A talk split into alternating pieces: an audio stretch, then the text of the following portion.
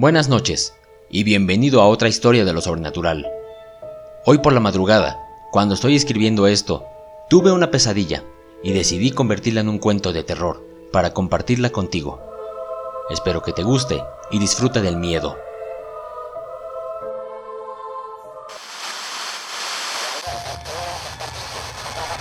Radio Nahual presenta Cuentos de terror. La casa embrujada.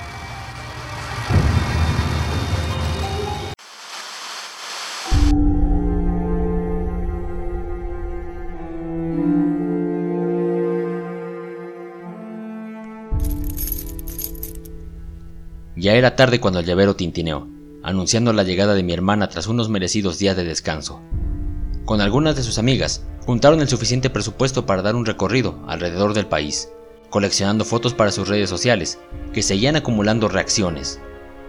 No salí a recibirla, pues estaba ocupado con asuntos del trabajo, y solo le escuché caminar por la planta baja, en dirección a la escalera.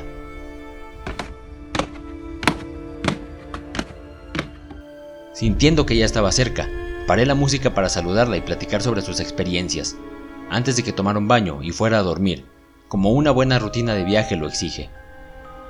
Tenía toda la apariencia de alguien que acaba de pasar mucho tiempo en carretera, rostro brillante por el sudor, ojos cansados, pero una sonrisa de satisfacción.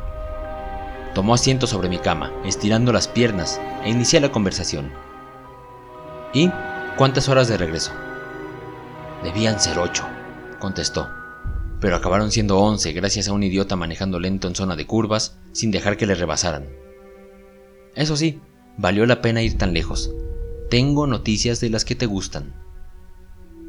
Algo que nos unió desde años atrás fue el gusto por las películas de terror, temas sobrenaturales, apariciones y todo lo relacionado con el miedo. No sé cuántas noches nos desvelamos jugando o viendo cosas de ese tipo. Emocionado, cerré la computadora pidiendo más detalles. Ella reaccionó. Espera, déjala prendida. Tengo que mostrártela en Maps. ¿Mostrármela? Repetí. Una casa embrujada.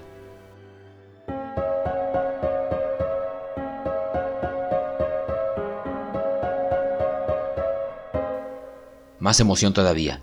Le cedí el aparato y tras abrir el navegador, ella tecleó una dirección bastante lejana. Me dijo más detalles. No solo eso, esta casa no aparece en redes, nadie la conoce. No es como la casa de la tía Toña, la casona de Fidel o la Moira, donde todos van. Era una construcción que no sobresaltaba de entre todas las demás. Las imágenes del navegador solo mostraron una calle a todas luces calurosa, árida, sin árboles a la vista. El puntero se posó sobre una construcción de dos plantas, muy angosta en comparación con el resto. Deja atrás a todas las famosas. ¿Tanto así? Dije sorprendido. Ni siquiera lucía desgastada o con vidrios rotos. Una casa común y corriente. Ella siguió.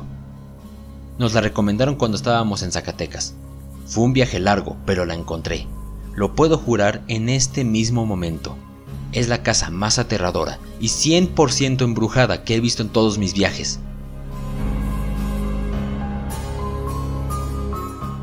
Tenía mi atención completa, pero viendo la pantalla, una duda simple atravesó mi mente. Bueno, ¿y cómo sabes que es la casa más embrujada de México?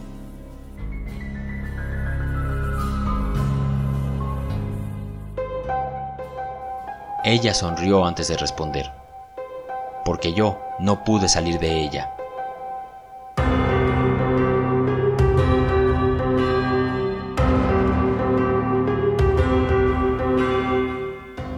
Esa es la historia de hoy, improvisada tras tener un sueño muy extraño. Esta es la tercera pesadilla que escribo. La primera fue David, disponible en este mismo canal, y la segunda, Prueba de Amor, ambas historias disponibles en mi libro.